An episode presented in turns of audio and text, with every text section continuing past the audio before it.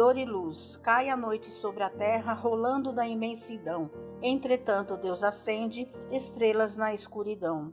A roseira sofre a poda, lamentando a provação, mas a mostrar-se mais bela, surge em nova floração.